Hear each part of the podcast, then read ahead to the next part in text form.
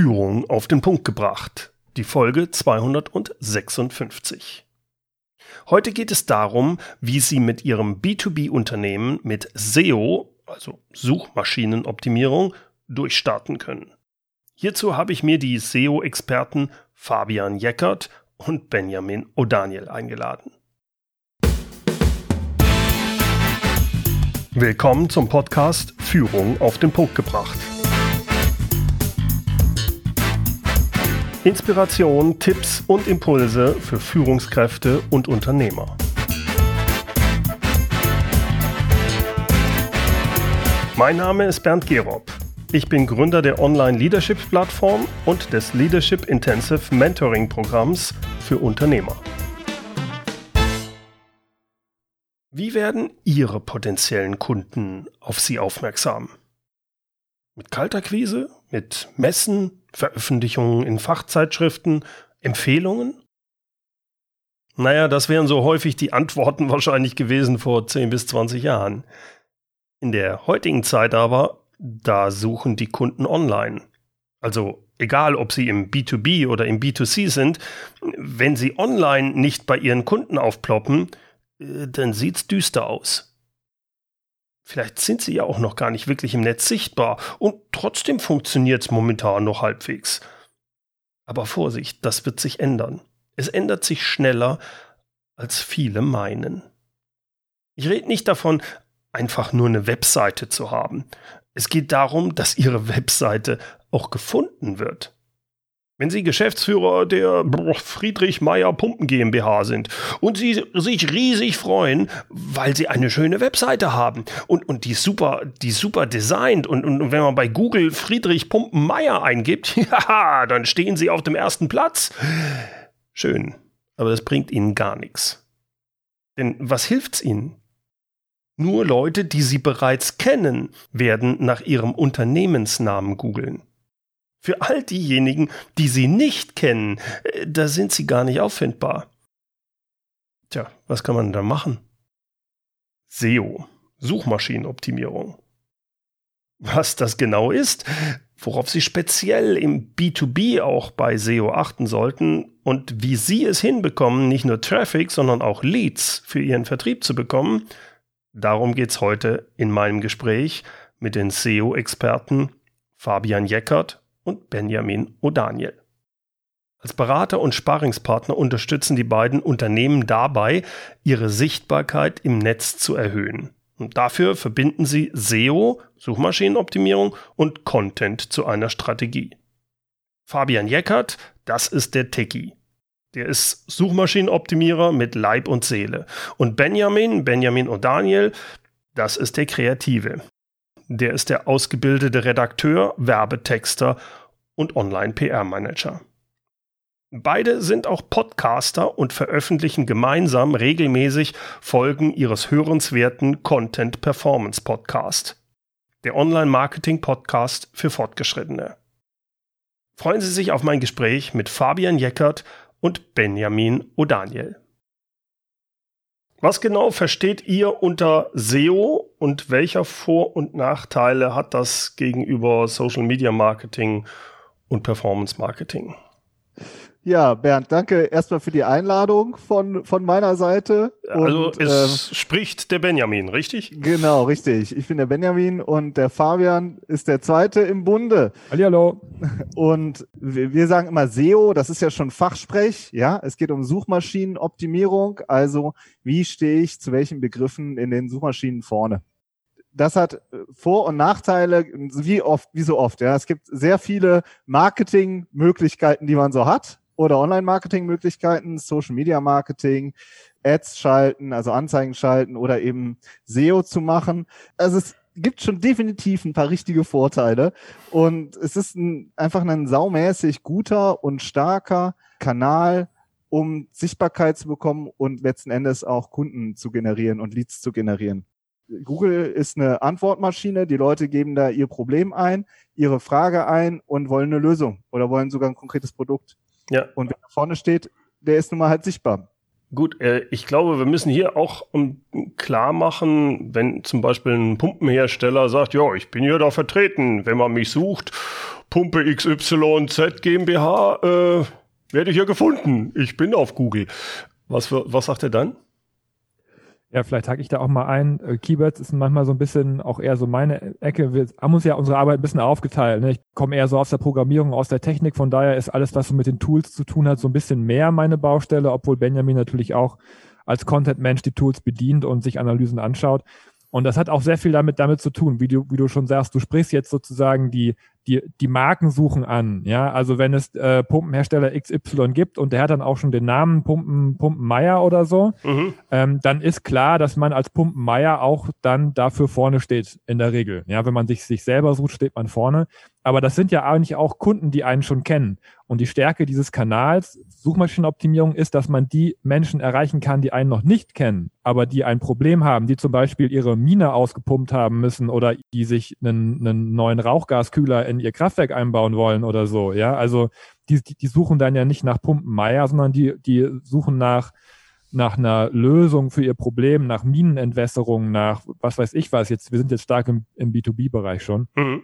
Und wenn man es schafft, mit seiner Webseite Pumpenmeier dann für Minenentwässerung vorne zu stehen, dann erreicht man die ganzen Ingenieure, die genau dieses Problem haben, für das ich die Lösung in Form meiner Produkte anbiete.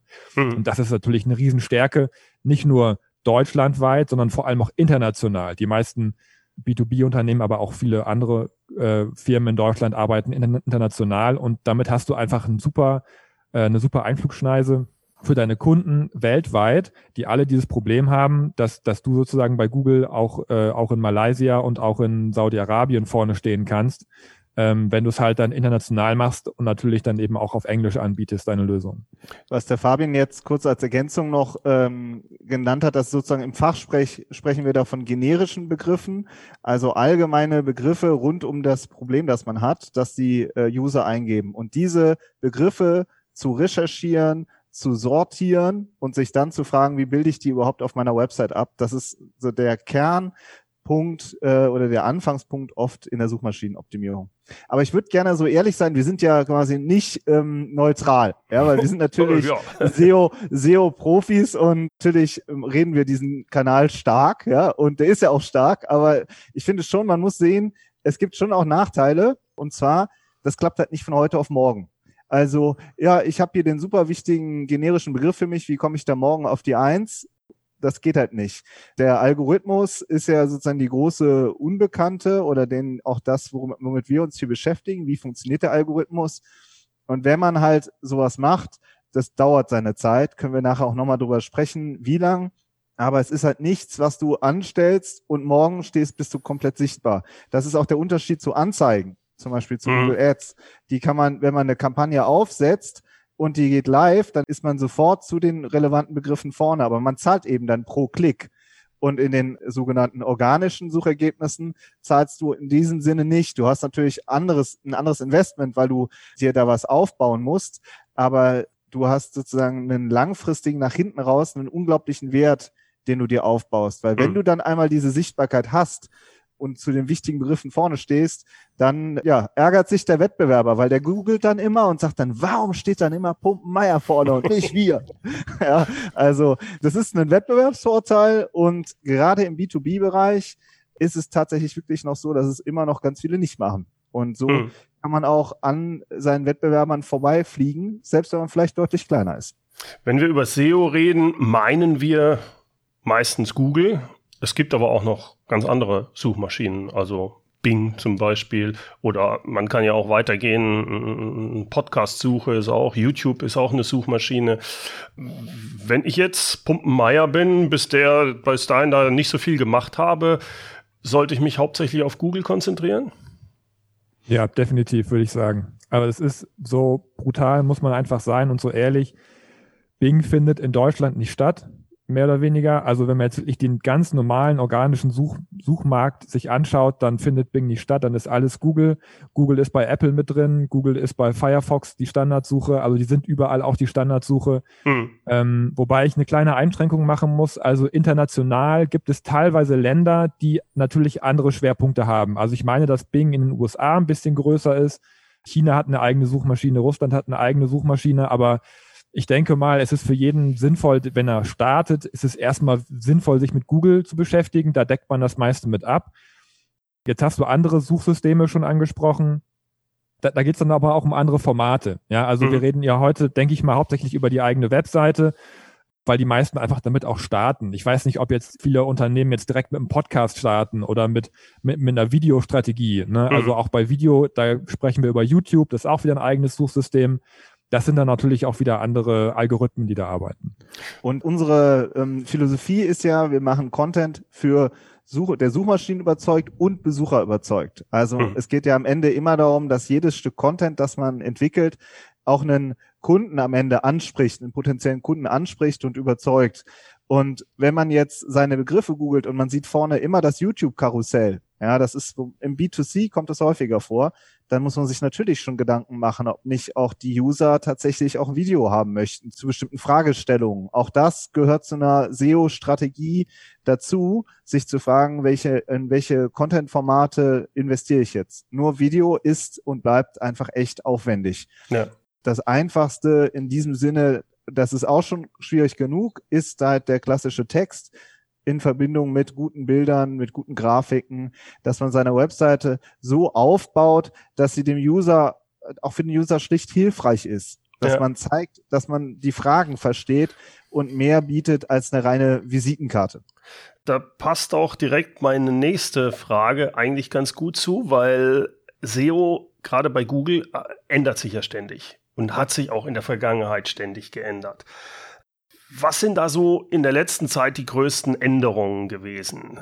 Was so noch vor ein paar wenigen Jahren ganz gut funktioniert hat, äh, das bringt jetzt keine Ergebnisse mehr oder ist sogar kontraproduktiv bei manchen Sachen. Vielleicht könnte da ein bisschen was äh, sagen zu. Ja, also ich persönlich beobachte Google jetzt schon seit fast 20 Jahren. Also ich bin seit Anfang an mit, mit dabei und ich muss sagen, dass Google über die Zeit natürlich, wie jedes Startup, auch immer besser geworden ist. Insgesamt. Ja, also die, die Qualität der Suchergebnisse ist besser geworden und das spiegelt sich auch in der Arbeit wieder, wie wir optimieren. Früher war es wirklich so, dass man gemerkt hat, dass Google eine, eine einfache Maschine ist. Das heißt, man konnte es auch besser manipulieren. Das haben die einen mehr, die anderen weniger gemacht. Ja, also äh, aber eigentlich war es, war es früher so, dass Suchmaschinenoptimierung stark manipulativ war ähm, weil man einfach Abkürzungen auch, auch genommen hat. Und da hat Google in den letzten Jahren, aber da, wir reden da auch über einen Zeitraum von zehn Jahren vielleicht, auch sehr intensiv die Qualitätsschrauben angezogen, Gott sei Dank. Ja, mhm. und das hat auch die Arbeit von uns besser gemacht, finde, finde ich, weil, weil wir einfach uns auch mehr mit dem User auseinandersetzen mussten. Google hat gesagt, wir wollen bessere Qualität, also mussten wir Suchmaschinenoptimierer uns auch mehr mit dem User auseinandersetzen. Und da spreche ich wirklich auch eher so von den tech technischen SEOs, von den Nerd-SEOs, wie ich jetzt zum Beispiel auch einer war und immer noch bin. Mhm. Und von daher finde ich, war es für mich persönlich auch eine, eine, eine wichtige Entwicklung, dass ich mich mit Benjamin zusammengetan habe, weil Benjamin einfach diesen immer diesen User- und Content-Schwerpunkt äh, hatte. So, er hat immer den Menschen im Blick mhm. gehabt. Ähm, und das, und das hat sich auch sehr positiv auch, die, auch auf unsere Arbeit ausgewirkt, äh, weil wir damit auch viel bessere Qualität auch liefern konnten einfach. Und das ist sozusagen auch der Kern aller Updates, um auf deine Frage zurückzukommen. Die letzten Updates, auch in den letzten Jahren, waren immer Qualitätsupdates bei Google. Ja, das, mhm. man hat immer gemerkt, da ging es darum, äh, was für eine, was für Signale sendet die Webseite, was für eine Expertise haben die Menschen, die die Webseite betreuen, was für ähm, äh, Expertise sammelt die Webseite auch von extern ein, also was kriegt sie auch für Signale von außerhalb die eine, die eine, die eine Relevanz ausstrahlen, die eine Expertise ausstrahlen. Ja, also Links ist ja auch immer so eine Sache. Wer, wer verlinkt auf meine Seite? Sind das, sind das ähm, relevante Links? Sind die, sind die Menschen, die verlinken, haben, haben die auch eine, eine eigene Expertise? Und das sind alles Dinge, die Google immer mehr in seinen Algorithmus mit einnimmt, auch über die letzten 20 Jahre und das merkt man halt auch in der Arbeit. Hm. Ich finde, man hat halt oft, das passiert uns tatsächlich heute noch manchmal, dass die Leute sagen, ja, wie lege ich denn Google rein? Ha. ja, so, äh, so, erstmal schafft man das sowieso nicht, weil das ist ein, äh, weiß ich nicht, zehntausende Ingenieure arbeiten da und arbeiten einfach dran, dass dieser Algorithmus saumäßig klug ist und Google reinlegen. Das ist eine, dass es äh, äh irrsinnig ist und das andere ist, Moment mal, hinter jeder Suchanfrage steckt doch ein Mensch. Hm. Da steckt doch ein Kunde. Wenn ein bestimmter Begriff 150 Mal 500 Mal, 1000 Mal, 2000, 10.000, 100.000 Mal im Monat gesucht wird, dann sind das alles Menschen dahinter, die wollen ein Ergebnis. Und unsere Philosophie ist oder unser Ansatz ist, das ernst zu nehmen und zu sagen, wie bilde ich denn jetzt auch den besten, wie bilde ich denn das beste Suchergebnis ab? Ja, ist ganz einfach. Die Lösung ist immer Pumpenmeier. ja, natürlich äh, ist es am Ende so, dass man, äh, das finde ich gehört auch finde im Übrigen auch dazu, dass man am Ende auch sagt, ja, wir bieten das auch an. Äh, die, äh, der, die User haben jetzt keine Verbindung zum Telepathenzirkel. Ja, man kann schon am Ende auch sagen, was man eigentlich da anbietet. Das gehört, finde ich, auch dazu. Aber vorher eben auf überhaupt auf die, ähm, auf die Suchen und auf die Begrifflichkeiten und auf die Situation der User einzugehen. Also mit Google arbeiten und die Menschen dahinter sehen und nicht klüger als der Algorithmus sein oder Google reinlegen. Also wenn Sie ein was, bestimmtes Stichwort eingeben, haben die ja einen gewissen, also der Benutzer gibt ein bestimmtes Stichwort ein und dann verbindet er damit eine Frage, die er gerne beantwortet haben möchte. Und diese Antwort muss ich liefern. Je besser ich die liefere durch meinen Content, desto eher habe ich die Chance, mittelfristig nach oben zu kommen, richtig? So ist es. Und zu vielen Begriffen. Es geht oft auch nicht, viele geben auch einfach nur manuell ein, zwei Begriffe ein und finden sich da nicht. Aber es geht oft um Tausende, um Zehntausende Begriffe in vielfältigen Kombinationen, alle mit unterschiedlichen Suchvolumen dahinter. Und zu allen kann man ranken. Das ist ein, äh, das ist wirklich, das ist kein Wasserglas, sondern es ist ein Ozean, so, ja. Und äh, dass man das sich erarbeitet und eben auch abbildet, das ist dann die große Stärke. Und dann kommen irgendwann über alle äh, Such, über diverse Suchanfragen wächst der Besucherstrom. Und wenn ich eine gute Webanalyse dahinter habe, dann merke ich das ja auch. Dann sehe ich das zum Beispiel in Google Analytics, dass die Besucherzahlen steigen. Ich sehe, dass die Anfragen steigen. Und dann wird es ein richtig spannender und interessanter Kanal. Worauf müsste ich denn wirklich achten, wenn, wenn ich so Content erstelle? Worauf, wie muss der Content aussehen, damit er wirklich auf Suchmaschinen rankt? Also worauf achte ich da im Einzelnen drauf? Ja. Das hat zwei Ebenen. Das eine ist Tool-Ebene, die der Fabian auch schon gerade kurz angesprochen hat, also die Keywords zu recherchieren und die Begriffe zu verstehen und zu sortieren und daraus eben auch abzuleiten, wo ich das auf die Seite stelle. Auf den Produktseiten, im Blog mache ich einen Ratgeber, habe ich einen Glossar, also gibt es diverse Möglichkeiten, mhm. wie ich die verarbeite. Und das andere ist wirklich damit anzufangen, gute, überzeugende Texte zu schreiben. Die nicht nur, ja, also wenn man sagt, ähm, Sie suchen Pumpenhersteller, wir sind Pumpenhersteller. Sie, ne, hier finden Sie Pumpenhersteller. Dann haben wir das hundertmal geschrieben, aber es ist immer noch ein Misttext. Ja, also und, es muss und schon das so Wichtige sein. ist, früher hat Google das nicht so begriffen. Jetzt ja. wissen die das. Ne? Jetzt äh, wissen sie das und vor allen Dingen die User brechen auch sofort ab, sind, sind angenervt davon, wenn das einfach nur ein Schrotttext ist, jetzt salopp gesagt, und es finde ich, es spiegelt halt auch nicht die Qualität der Unternehmen wider. Mhm. Also wir arbeiten ja wirklich viel auch mit B2B-Unternehmen äh, zusammen, was da für eine Energie reingesteckt wird in gute, dass das Produkt gut ist, dass der Service gut ist. Die Leute dahinter machen sich unglaublich viele Gedanken. Mhm. Auch der Vertrieb dahinter macht sich unglaublich viele Gedanken und ist richtig gut. Die Geschäftsführung. Und diese Qualität, die man hat, die muss sich auch in der Webseite widerspiegeln. So, mhm. Das gehört sich einfach so. Das ist nicht, nicht so, ja, wir betuppen jetzt Google und klatschen da irgendeinen Quark drauf, sondern die Qualität spiegelt sich eben auch auf der Website wieder. Wenn ich da nochmal einhaken kann, vielleicht aus der SEO-Brille oder aus der technischen Brille, ist es so, das ist zwar von Google un, noch, noch unbestätigt, aber dass, dass Google in seinen Algorithmus auch Nutzersignale mit reinnimmt mittlerweile. Google sammelt ja extrem viele Daten über seinen Browser, dadurch, dass sie das Android-Betriebssystem ja auch stellen, zumindest in Teilen. Darüber, dass sie Google Analytics, haben wir ja auch schon besprochen, ist ja auch ein Google-Produkt.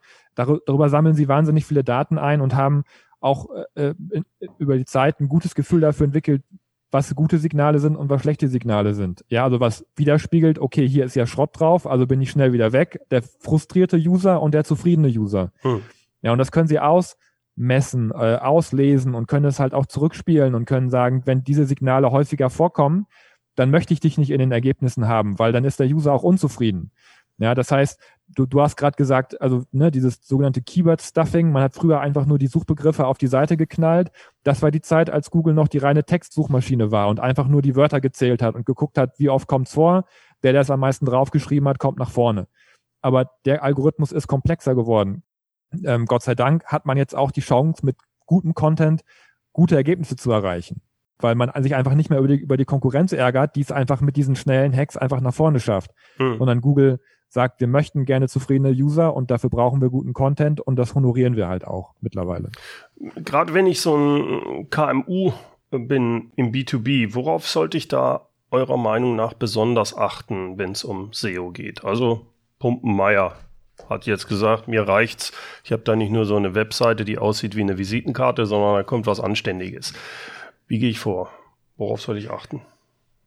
Also im B2B-Bereich, das ist ein, ein sehr spezieller Bereich, wenn man sich damit auseinandersetzt zum ersten Mal, weil äh, im äh, Vergleich zum Consumer-Bereich ist es so, dass die Suchvolumina insgesamt niedriger sind natürlich. Also die, es suchen weniger Leute nach den Produkten, dafür ist aber in, in der Regel hochpreisiger. Ja, also mhm. nach einem Rauchgaskühler, den kaufst du nicht auf Amazon, sondern da sind die Prozesse länger, das sind, das sind einfach weniger Leute, die das, so ein Produkt brauchen.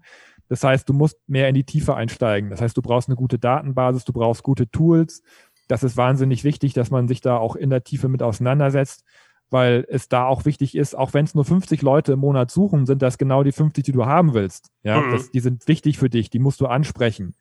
Das ist das eine. Das zweite ist natürlich immer international in der Regel. Das heißt, du musst nicht nur im deutschen Bereich suchen, du brauchst auch Tools, die dir eine gute Datenbasis international liefern. Sonst kommst du an die Leute ja auch nicht ran. Dann ist es auch so, dass du in der Regel auch finde ich, doch auch einen starken Wettbewerb oft hast, weil du viele, weil du mehrere Unternehmen hast, die das schon auf dem Schirm haben, die alle um diese paar Leute konkurrieren. Auch da, deswegen ist es auch eben wichtig, diesen Longtail, wir nennen den Longtail anzusprechen, also wirklich in die Tiefe zu gehen und sich dieses ganze Keyword-Set anzugucken und nicht nur die sogenannten Vorstands-Keywords, wie wir sie nennen, also das, was der Geschäftsführer jeden Morgen, Montagmorgen eintippt.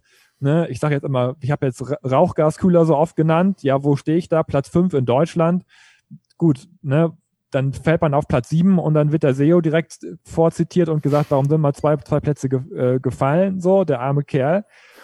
Es kommt wirklich darauf an, dass man das gesamte Spektrum aller Keywords abdeckt auf seiner Seite, dass man das aber auch kennt, ja, ob es mhm. vielleicht auch Synonyme gibt, dass man das international auf der Seite abgedeckt hat. Auch da gibt es sehr viele Fallstricke, auch technische Fallstricke, über die man fallen kann, die man, die man auch, auch im Blick haben muss. Ob Google auch erkennt, dass ich Content in verschiedenen Sprachen auf der Seite habe. Da muss man auch dran arbeiten. Genau, das sind so die, so die Dinge. Ne? Aber ich finde auch auf der anderen Seite, wir haben jetzt viel über SEO gesprochen, auch Google Ads ist in dem Bereich sehr interessant, finde ich. Mhm. Ist zwar häufig auch teuer, ne? auch wenn man im Bereich Software unterwegs ist, da zahlt man teilweise zweistellig pro Klick im Google Ads Bereich, aber das macht SEO auch umso wertvoller, wenn man dafür gute Positionen erreicht, für einen, äh, für, eine, für einen Suchbegriff, bei dem man bei Google Ads halt auch mal locker vierstellig bezahlt im Monat. Also gerade auch im B2B, da setzen halt viele auf Google Ads, was ja auch ein, äh, ganz okay ist. Ähm, aber da wirklich sich den Gegenwert sich auch klar zu machen. Also wenn ich jetzt drei Euro pro Klick zahle, dann will ich 1000 Klicks haben, zahle ich 3000 Euro. So, wenn ich das dann jeden Monat ausgebe, dann kommt da halt ein Budget im Jahr bei rum. Mhm. Ja, und es gibt auch deutlich größere Budgets im, im sechsstelligen Bereich oder weiß ich nicht noch höher, ja. Und das ist dann wirklich der Gegenwert zu SEO auch, wenn man nämlich da sein, seinen organischen Kanal ausbaut und seine Sichtbarkeit da ausbaut, dass man äh, da wirklich sieht, ah, okay, darüber haben wir jetzt vielleicht auch 5000, 10.000, 100.000 Besucher bekommen und da haben wir uns einen kontinuierlichen Strom aufgebaut, wo nicht pro Klick abgebucht wird. Gut, als Geschäftsführer von Pumpenmeier würde ich sagen, ja, ja, das mag sein, aber die 3000 Euro habe ich ausgegeben und da habe ich auch direkt was von. Wenn ich bei den anderen muss ich jetzt erstmal warten. Und da komme ich gerne jetzt mal auf die Frage zurück, die du vorhin schon auch angerissen hattest. Wie lange dauert es denn, wenn jetzt Pumpenmeier sagt, gut, äh, ich habe da eine Agentur, die kümmert sich drum. Wann bin ich denn auf den ersten Plätzen bei Rauchgaskühler und so? Also dann das, ob es wirklich die Agentur macht oder wer auch immer, das können wir gleich auch nochmal gerne ja. besprechen, ja, weil das ist nämlich auch eine sehr spannende Frage. Die Ergebnisse da, natürlich sind alle immer ähm, heiß auf die Ergebnisse. Das ist auch logisch.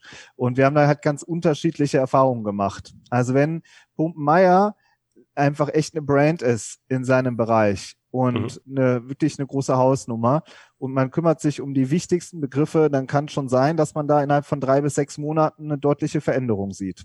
Mhm. So, wenn Pumpenmeier aber oder wer anders eher noch nicht so bekannt ist und keine richtige große etablierte Marke ist, dann muss man länger investieren. Dann kann es gerne mal sechs bis zwölf Monate dauern und dann ist Content auch oft nur ein Teil der mhm. Arbeit. Das ist so, um so mal grob was zu nennen. Ja, das ist natürlich immer so, äh, das ist ein bisschen glaskugelmäßig, ja, weil jedes Projekt ist natürlich anders und wir können es nicht garantieren. Aber es ist und bleibt ein Marathon. Man muss sich mhm. mal eben, dass, dass es funktioniert, so funktioniert SEO nicht. Und unser Plädoyer ist oft, dass man sich am Anfang eine klare Strategie entwickelt und dann auch ähm, vielleicht den Projektstart, sich da noch eine Unterstützung holt. Aber wirklich, wenn man sagt, wir möchten da über einen längeren Zeitraum dran arbeiten, dann kann es auch Sinn machen, eigenes Personal dazu aufzubauen und aufzuschlauen oft, wir nennen das die Azubi-Strategie zum Beispiel, ja, da wird auch manchmal wird jemand Jüngeres, eine jüngere Fachkraft darauf angesetzt und angelernt und solche Kombinationen tragen sich halt sehr. Aber das ist sozusagen, wenn du den Wert noch, noch nicht kennst, noch nicht faktisch hast, dann ist es natürlich immer so ein riesiger Berg. Ja. Auf der anderen Seite arbeiten wir eben auch mit Unternehmen zusammen, die faktisch diese Besucher schon jeden Monat haben und die sich des, diesen Wert, also die sehen den einfach ja. jeden Tag in den Zahlen. Und, und das ist natürlich dann nochmal was anderes, weil da ist total klar, dass man daran auch arbeitet. Das heißt, um so mal ein Bauchgefühl für zu bekommen, wenn ich jetzt so ein 100-Mann-Laden bin, Pumpenmeier, und der sagt, we are going now digital, wir gehen jetzt rein und ja, SEO steht jetzt auf der Fahne. Ich möchte in zwölf Monaten dass da signifikanter Traffic rüberkommt, sodass meine Kunden mich überall sehen können im Netz. Was sagt ihr dem? Was kostet das dem für ein Jahr? also ob jetzt Zeit oder Geld ist mir egal, aber mit was muss der rechnen in dem Bereich? Einmal sind wir ja selber auch eine Zwei-Mann-Agentur, die wir auch anbieten. Das heißt, wir haben unsere eigenen Produkte, mhm. aber es gibt auf dem Markt auch natürlich andere Kollegen, die vielleicht auch andere Dinge anbieten. Das heißt, wir können ja, wir können jetzt von unserer Warte aus nur grob erzählen, was die anderen Kollegen machen und, und das, was, was wir für uns als Bestes einfach über die letzten 10, 15 Jahre entwickelt haben. Mhm. Also auf dem freien Markt ist es auch oft so, dass du, dass du eine, eine Monatspauschale bezahlst, ne, und, und die zieht sich dann auch manchmal über so mit so einem Laufzeitvertrag in Kombination, dass du sagst, okay, für ein Jahr jeden Monat und das fängt eigentlich, wenn man es ernst nimmt, auch immer vierstellig an. Ja, also mhm. dass, äh, dass du einen vierstelligen Monatsbetrag bezahlst, dass da auch in der Agentur selber ein Mitarbeiter für dich zuständig ist und mit dir gemeinsam vielleicht eine Strategie entwickelst. Das ist dann immer, kommt da halt drauf an, wie der Kollege halt arbeitet. Bei uns ist es ein bisschen anders. Ähm, wir haben ein Paket so zum Einstieg, weil wir gesagt haben, es ist wichtig, dass man erstmal alles aufarbeitet. Ja, dass man wirklich diesen Fahrplan sich entwickelt, dass man sich ein SEO-Konzept macht, so nennen mhm. wir das. Und das, das kostet auch einen mittleren vierstelligen Betrag bei uns. Und das äh, hat aber immer den gleichen Ablauf. In der Regel, wenn wir wirklich in ein neues Projekt reinkommen, wie der Pumpenmeier, der sagt, ich möchte gerne aufbauen, ich möchte mir was aufbauen, dann entwickeln wir für ihn immer ein Keyword-Set. Das ist immer die Basis und mhm. zwar ein vollständiges, dass man sagt, jetzt hast du hier einmal alle deine Suchbegriffe, die für dich wichtig sind und auf der Basis von diesen Suchbegriffen entwickeln wir eine Architektur für deine Webseite, die, die mhm. du ja schon hast. Ja, also in der Regel fangen die Menschen ja mit Webseiten an. Äh, die haben ja in der Regel auch schon oft eine Webseite, die auch auch oft Geld gekostet hat, ne, die teuer auch gewesen ist äh, wo auch meistens ein Business Content Management System dahinter ist, aber die halt nicht richtig rankt. Und daraus mhm. entwickelt sich ja dieser, dieser Anspruch, ich möchte gerne bei Google nach vorne kommen. Mhm. Und dann ist die, äh, noch die dritte Frage auch, auch meistens, wie sieht denn überhaupt so ein Stück Content überhaupt aus? Ja, das kann man sich ja auch gar nicht vorstellen. Wie, was ist denn jetzt ein Content oder ein Stück Text? Ja. Wie sieht denn das aus? Das ist meistens noch so der, der dritte Part, den wir noch mitentwickeln. So, und dann hast du einen Fahrplan für die nächsten zwölf Monate und weißt, was du tun musst. Und auf der Basis von diesem Fahrplan entwickeln sich die nächsten Schritte. So, und ob wir dann helfen, zum Beispiel Personal aufzubauen, Mitarbeiter schlau zu machen oder auch Content zu entwickeln, das entwickelt sich dann eben aus diesem Konzept raus. Mhm. Das ist das, was wir für uns rausgearbeitet haben. für uns macht es nicht so Sinn, jetzt direkt den Zwölf-Monats-Vertrag abzuschließen und das komplett durchzubuchen, sondern für uns macht es Sinn, erstmal klar zu machen, wo stehst du überhaupt und was brauchst du eigentlich. Mhm. Ja, und danach erst den weiteren Fahrplan abzustecken. Und nicht nur für uns, sondern auch äh, für ja. unsere Kunden haben wir das gemerkt. Ja, weil das ist sonst ein bisschen dieses Fitnessstudio-Ding, dass du das sozusagen im Januar abbuchst äh, und dann hast du einen Zwei-Jahres-Vertrag.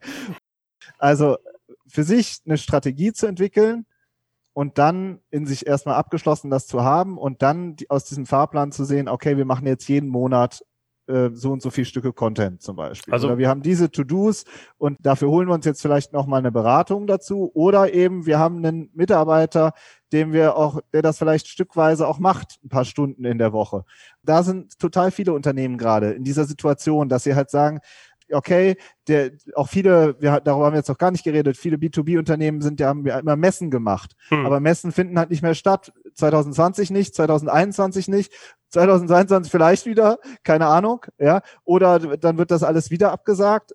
Da in dieser Situation sind ja gerade total viele. Und dann musst du gucken, wie habe ich vielleicht auch internes Personal, das ich aufschlauen kann? Wie kann ich mir da ja, eine, ein Stück weit eine kleine Abteilung aufbauen. Und das also, ist wirklich sehr unterschiedlich. Wenn ich die richtig verstehe, heißt das, als Pumpenmeier sage ich, okay, ich habe hier einen Mitarbeiter, der kann sich das vorstellen, der hätte auch Spaß dran, kennt sich jetzt noch nicht so aus, aber das äh, würde funktionieren. Jetzt arbeite ich mit jemandem, zum Beispiel euch zusammen, der strategisch die Sachen macht, aber langfristig möchte ich, dass mein Mitarbeiter diese Sachen macht. Jetzt gibt's ja mehrere Punkte. Ihr seid ja auch zu zweit. Also der eine Teil ist, wie schreibe ich schönen Content? Das ist ja schon mal eine Kunst für sich. Da zeichnest du dich ja aus für Benjamin. Auf der anderen Seite äh, ist, ist das mit der Technik und da bin ich auch manchmal dran am Verzweifeln. Da bist du der richtige Fabian. Kriegt man das denn hin, dass man einen Mitarbeiter, auch wenn der nur Teilzeit dann arbeitet, beide Sachen da ab das, das stelle ich mir so ein bisschen schwer vor momentan. Das ist tatsächlich so. Wir haben kürzlich eine Podcast-Folge, wir sind ja auch Podcaster ja. und haben kürzlich eine Podcast-Folge gemacht, warum ein äh, SEO-Manager nicht reicht und haben dann mal exemplarisch erklärt, wie so ein SEO-Team eigentlich aussieht. Zum Beispiel im Silicon Valley. So haben, mhm. gibt's milliardenschwere Unternehmen, die haben dann SEO-Teams mit 30, 50, 100 Leuten und dann hat man, haben wir mal analysiert, wie die, was die für Positionen eigentlich so haben, für Stellenpositionen. Ja, Pumpenmeier ähm, kriegt jetzt gerade einen Herzinfarkt. Genau, der kriegt einen Herzinfarkt und umgekehrt kennen wir halt auch Fälle von äh, Einzelunternehmern, Solounternehmern, die wahnsinnige Reichweiten sich selbst aufgebaut haben ja, hm. äh, wo ein 100-Mann oder ein 1000-Mann-Unternehmen nur drauf guckt und sagt, wie haben die das geschafft? Mhm. Und äh, das ist tatsächlich einfach übers Doing gekommen, ja. Und man kann dann immer noch überlegen, ob zum Beispiel man, wichtig finde ich, ist immer, dass man weiß, was kann ich und was kann ich eben nicht. Ja. Das, da geht's ja schon los, dass du das überhaupt verstehst. Und dann holst du im Zweifel gezielt externe Unterstützung auf der Content-Ebene oder auf der Technik-Ebene. Viele haben halt auch Webagenturen, die sich um die Webseite kümmern. Das ist auch wichtig. Die müssen mhm. auch weiter noch da bleiben. Ja, es muss ja auch noch einer sich um die ganze Technik kümmern. Aber was sage ich denen? Wie steuere ich die? Wie briefe mhm. ich die?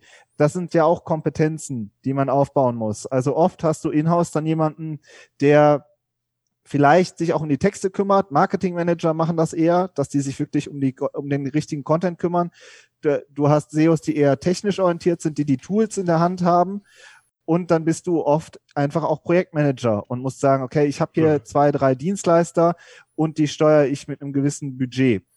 Äh, Projektmanager äh, muss ich da so ein bisschen mm, ein Verständnis für haben. Ich muss nicht der Experte sein, aber ich muss ein Verständnis für haben, damit ich eigentlich erstmal überhaupt einschätzen kann, wo müssen wir uns wen holen, damit wir da voran äh, ja. damit es da vorangeht. Und, und ein 100-Mann B2B-Unternehmen hat auch echt mal einen saumäßig starken Vertrieb. Ja, also da sind mhm. ja auch meistens nicht, ist da ja nicht nur eine Halbtagskraft mhm. im Vertrieb unterwegs, die mal, wenn da mal es okay ist, mal rausfährt, sondern da ist ein richtiges Team mit mega Power dahinter.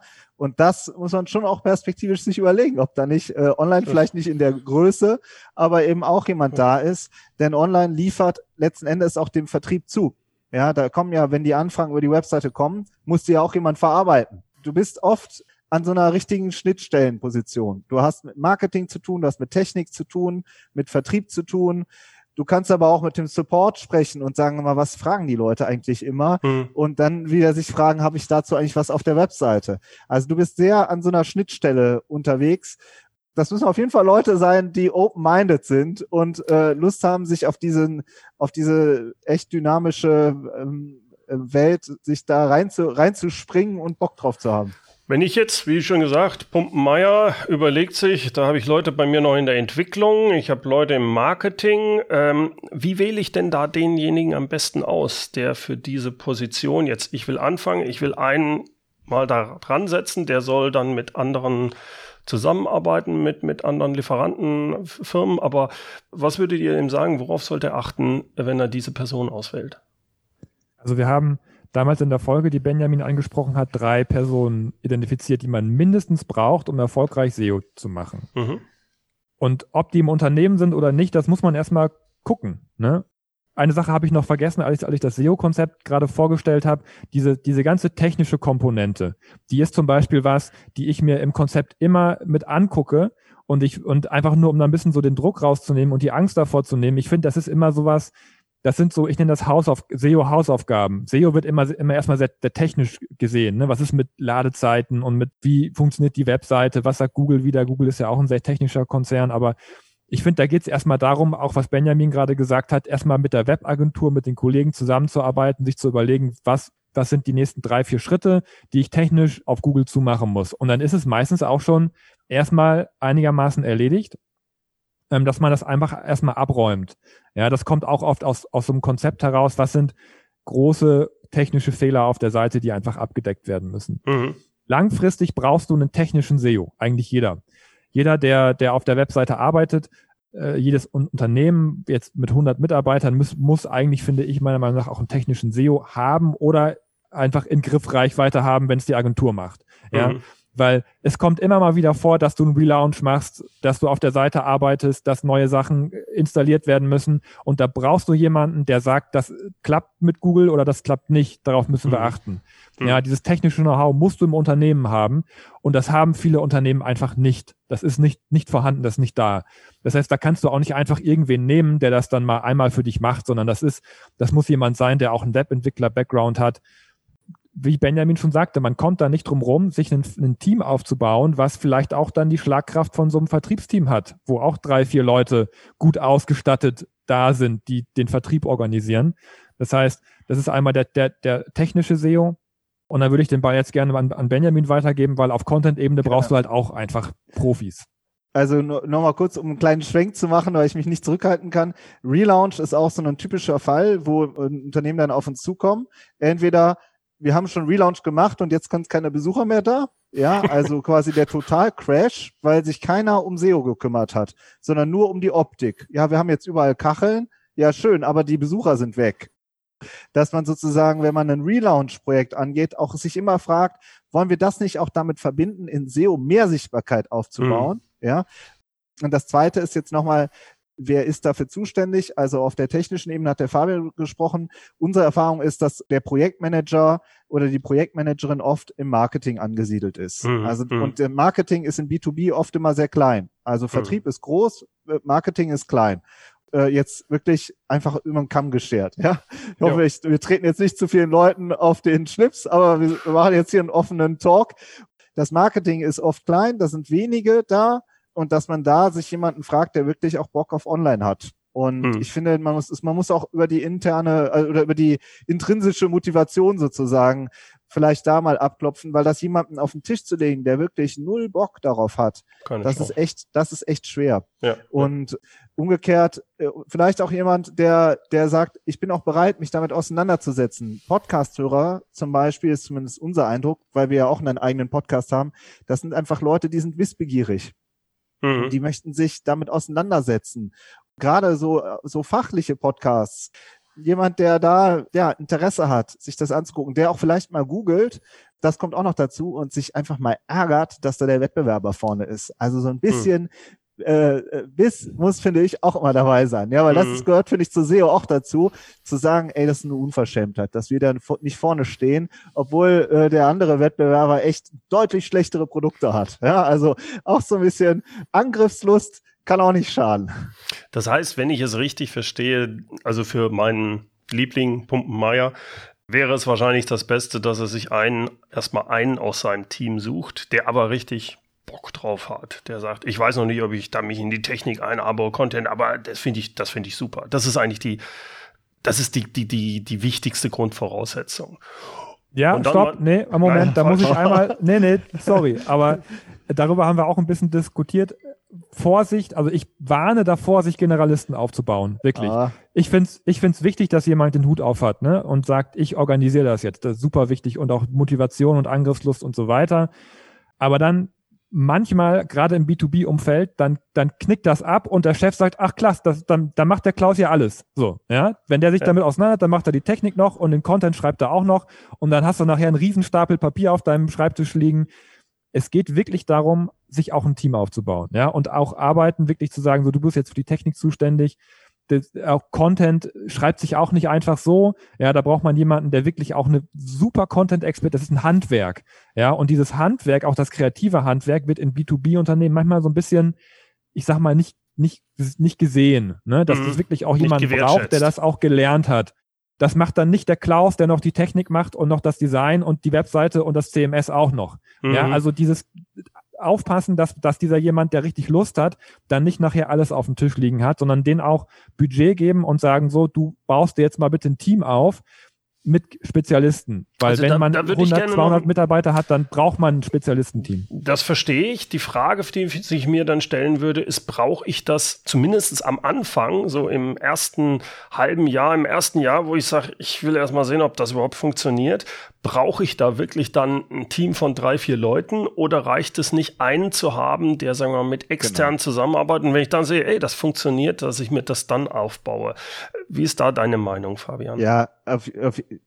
jetzt also, grätsche ich einfach rein. Ja. Du merkst schon, es ist. Äh, das seid ihr auch äh, unterschiedlich leicht, oder? Ja, ja, ja, so ein bisschen. Äh, merke ich auch gerade. Also, ne, das ist natürlich, weil der, weil wir auch merken, jemand, der den ganzen Tag in Tools arbeitet und also ich sage jetzt mal, der Unterschied zwischen Fabian und mir, salopp gesagt, Fabian arbeitet in Excel, ich arbeite in Word. okay. okay. Also Fabian arbeitet diese ganzen Keyword-Sets auf und ist, ein, ist tickt anders als mhm. jemand, der vor einem leeren Blatt Word steht und dann am Ende zwei, drei, vier Stunden später, dann steht da ein guter Text. Mhm. Das ist schon ein unterschiedlicher Typ Mensch. Darauf wollen wir nur hinweisen. Ja. Aber trotz allem hast du natürlich völlig recht, jetzt irgendwie zu sagen, ich stelle äh, zehn Leute dafür ein, ohne dass ich den Wert wirklich verstehe, das ist dann oft too much. Aber um ehrlich zu sein, ist uns das auch noch nie passiert, dass es ein Unternehmen gemacht hat, sondern viele starten genauso, wie du sagst.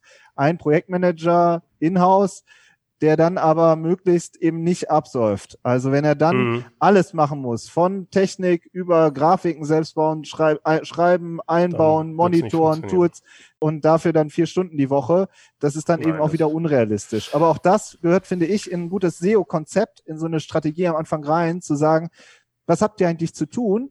Und wie lange dauert das? Also wir hatten kürzlich zum Beispiel in einem Projekt, da waren drei ähm, Marketingmanagerinnen mit ganz unterschiedlichen Aufgabenfeldern und wir haben dann mal besprochen, wie viele Seiten sie eigentlich zu beackern haben und wie viele Stunden sie da investieren. Also auch da so einen, ja, einen Stück weit ein Controlling einzubauen und auch zu priorisieren. Das hm, gehört für uns eigentlich auch mal dazu, damit man erstmal so ein bisschen eine Klarheit, eine grobe Klarheit hat.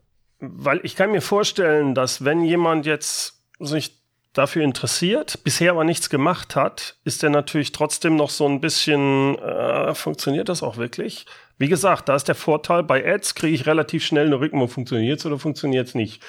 Hier brauche ich ja mindestens ein halbes Jahr, um überhaupt Ergebnisse sehen zu können, ob es funktioniert. Und da ist der, ja, der Unternehmer auch in mir, wenn ich mich jetzt, ich kenne mich jetzt ein bisschen mit aus, ich weiß, dass es funktioniert, es funktioniert auch für mich, aber wenn ich das nicht wüsste, wäre ich da wahrscheinlich auch eher ein bisschen vorsichtiger. Aber ich, auf der anderen Seite ist das so, Bernd? Also, äh, wenn da jemand ein 100-Mann-Unternehmen ist, hat der nach einem halben Jahr damals aufgehört. Also hatte der nach einem halben Jahr schon 100 Mitarbeiter. Also ich bin der wirklich der Überzeugung, dass es auch super viele draußen sind, gerade im deutschen Mittelstand, die verstehen, was ein Marathon ist. Mhm. Und dass man sich so viel über die Jahre und Jahrzehnte aufgebaut hat. Umgekehrt äh, möchte ich jetzt mal wirklich eine Lanze brechen für alle da draußen, die, die dieses Langfristige verstanden haben und auch verstanden haben, dass das der eigentliche Wettbewerbsvorteil ist, dass man da schon seit so vielen Jahren dran ist auf der Produktebene ist das total oft so, dass dann gesagt wird, ja, das ist jetzt hier der neueste Hype, die versuchen das, aber wir haben, wir wissen schon, dass das nicht klappt. Ja? Mhm. Diese, sich diese, diese Erfahrung und diese Ruhe und diese Konstanz damit nach vorne zu gehen. In dieser, du hast am Anfang gesagt, ja, wir digitalisieren uns jetzt. Das passiert so oft eben so nach vorne gestolpert und sich da eher so auf sich selbst zu besinnen und zu sagen, wir wissen, wie wir mittel- bis langfristig erfolgreich sind. Und ja, da, das dann, diese Ruhe sich zu bewahren. Das verstehe ich. Da würde ich aber dagegen setzen, dass der normale Unternehmer halt, wenn er Pumpenmeier ist, sich mit Pumpen richtig super auskennt. Mit dem ganzen digitalen Kram da, ja, ja, das ist neuer Grupp. Der ist so alt wie ich und sagt, gut, weiß ich, verstehe ich, hat sich geändert, müssen wir jetzt mal machen. Der ist aber noch nicht überzeugt davon, dass es wirklich für ihn jetzt genauso funktioniert. Und ich könnte mir gut vorstellen, dass es da dann wichtig ist, möglichst rasch gewisse Ergebnisse zu liefern. Und dann ist derjenige überzeugter und ist dann viel eher dazu bereit, auch zu sagen, jo, jetzt gehen wir Vollgas und jetzt holen wir uns einen Techniker auch ein, der macht nur die Technik an der Seite. Ganz am Anfang befürchte ich, wird das selten der Fall sein. Ja, da hast du recht. Aber wobei ich auch Benjamin einfach äh, total supporten muss, dass generell das Verständnis für eine, für, eine, für eine Langfristigkeit ist in vielen Unternehmen da. Aber Bernd, du hast auch recht, diskutiert wird so lange, bis der erste Lied da ist. Ja. Das ist Fakt. Das ist auch meine Erfahrung. Äh, Benjamin und ich arbeiten jetzt seit acht, neun Jahren zusammen. Ich bin jetzt seit 15, 20 Jahren dabei. Sobald das erste 5 Millionen Teil verkauft ist, diskutiert keiner mehr. Ja? Weil dann ist, dann ist das Geld verdient für die nächsten fünf Jahre. Dann, dann ist das kein Problem. Also zumindest jetzt das Budget. Ne? Ja. Also die Marge ist ja immer, immer anders, aber das Schöne im Online-Marketing ist ja, ich kann das alles messen. Ich kann das zeigen. Ich kann sagen, der, der kam daher, dann kam der auf die Seite, hat sich das anguckt, hat das Formular ausgefüllt, dann ist der Vertrieb bei ihm vorbeigefahren, hat ihm das Ding verkauft. Mhm. Ja, das ist dann eine messbare Strecke, zumindest im Optimalfall. Manchmal gibt es auch noch so ein paar Hürden da, da, dazwischen, aber sobald dann klar ist, dass es diesen, diesen Ablauf gibt, diskutiert man eigentlich auch nicht mehr. Und dann geht auch die Energie in die richtige Richtung. Das heißt, unsere Aufgabe als Marketer ist immer so ein bisschen einmal diese Hürde zu nehmen, das einmal so aufzusetzen. Und da hat Corona, muss ich sagen, auch einiges ein bisschen einfacher gemacht, dass sozusagen dieses, diese eine Hürde einmal dass da auch für das Budget für da ist und der Wille dafür da ist. Wir möchten es gerne dann auch einmal für uns entwickelt haben, diese mhm. Strecke, dass ich bei Google gefunden werde, dass der Content so gut ist, dass er auch denjenigen überzeugt, das Kontaktformular auszufüllen oder anzurufen und dann, dass wir den dann sozusagen auch bei uns in die Pipeline reinbekommen. Das stimmt. Ne? Also man muss auch Ergebnisse liefern, ist einfach so. Hm. Aber das ist unsere Erfahrung aus 15 Jahren. Weil wir so gut messbar sind, werden wir immer auch an Ergebnissen gemessen. Ist einfach so. Wenn das nichts bringt, dann dann ist man auch schnell wieder raus. Abschließend für die SEO-Nerds, die uns zuhören. Welche neuesten Trends oder Tipps gibt es denn zurzeit in der SEO-Welt?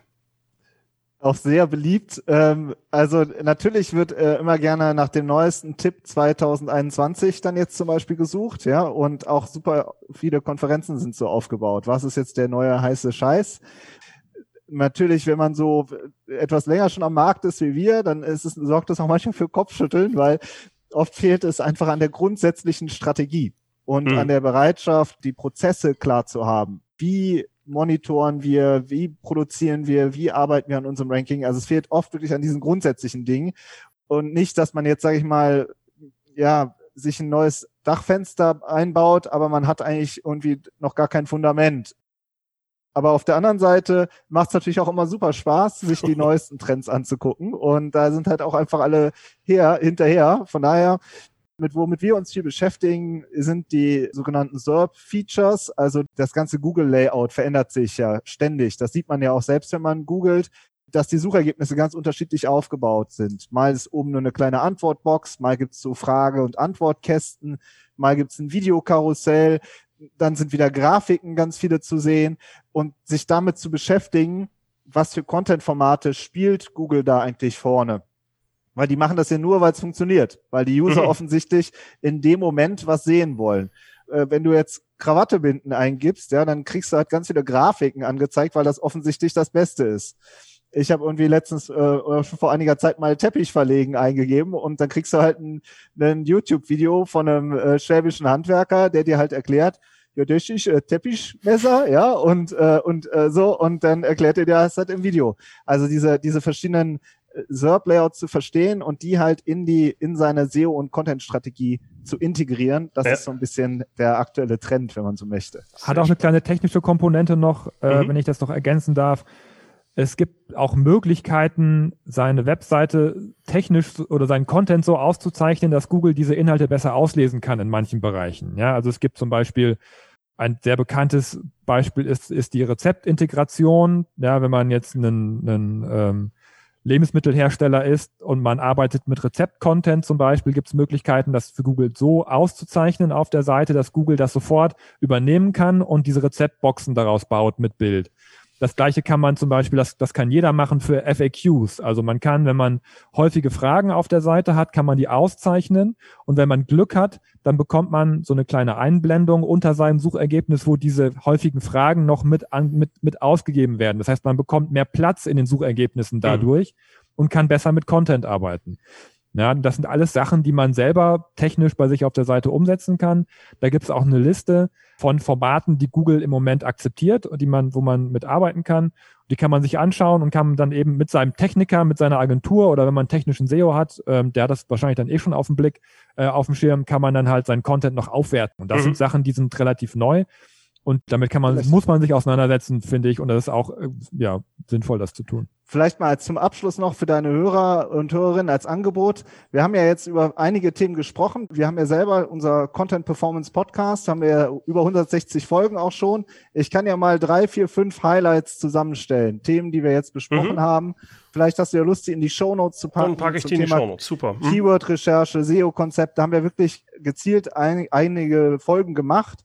Und da gehen äh, Fabian und ich vielleicht jetzt noch im Nachgang durch und machen da so ein kleines Päckchen, weil dann muss man, ist man sozusagen nicht so verloren in den ganzen Folgen, Ja. sondern kann sich gezielt da eine Vertiefung holen über Themen, die wir jetzt angesprochen haben. Super, das machen wir so. Das verlinke ich dann schön in den Show Notes. Fabian, Benjamin, ich bedanke mich recht herzlich. Es war ein äh, sehr spannendes Gespräch und mir hat es auch wieder viel Spaß gemacht mit euch. Vielen, vielen Dank. Danke, Bernd, für die Einladung. Von mir auch, danke. Soweit mein Interview mit Fabian Jeckert und Benjamin O'Daniel. Die Best-of-Folgen ihres Content Performance Podcasts, die habe ich in den Show Notes aufgelistet. Schauen und hören Sie da unbedingt rein. In den Show Notes gibt es auch den Link ihrer Webseite und ihres LinkedIn-Accounts. Wenn Sie sich also mit den beiden auf LinkedIn vernetzen wollen, einfach dort klicken. Die Show Notes, die gibt's wie immer unter www.mehr-führen.de Schrägstrich Podcast 256. Führen mit UE. Und zum Schluss, da kommt natürlich auch noch unser inspirierendes Zitat. Heute kommt's von Mirko Lange. Verstehen Sie Content nicht technisch oder als Maßnahme. Verstehen Sie stattdessen, dass Content im Wortsinne die Substanz Ihrer Kommunikation ist. Der Kern, der Gehalt, die Essenz, der Sinn.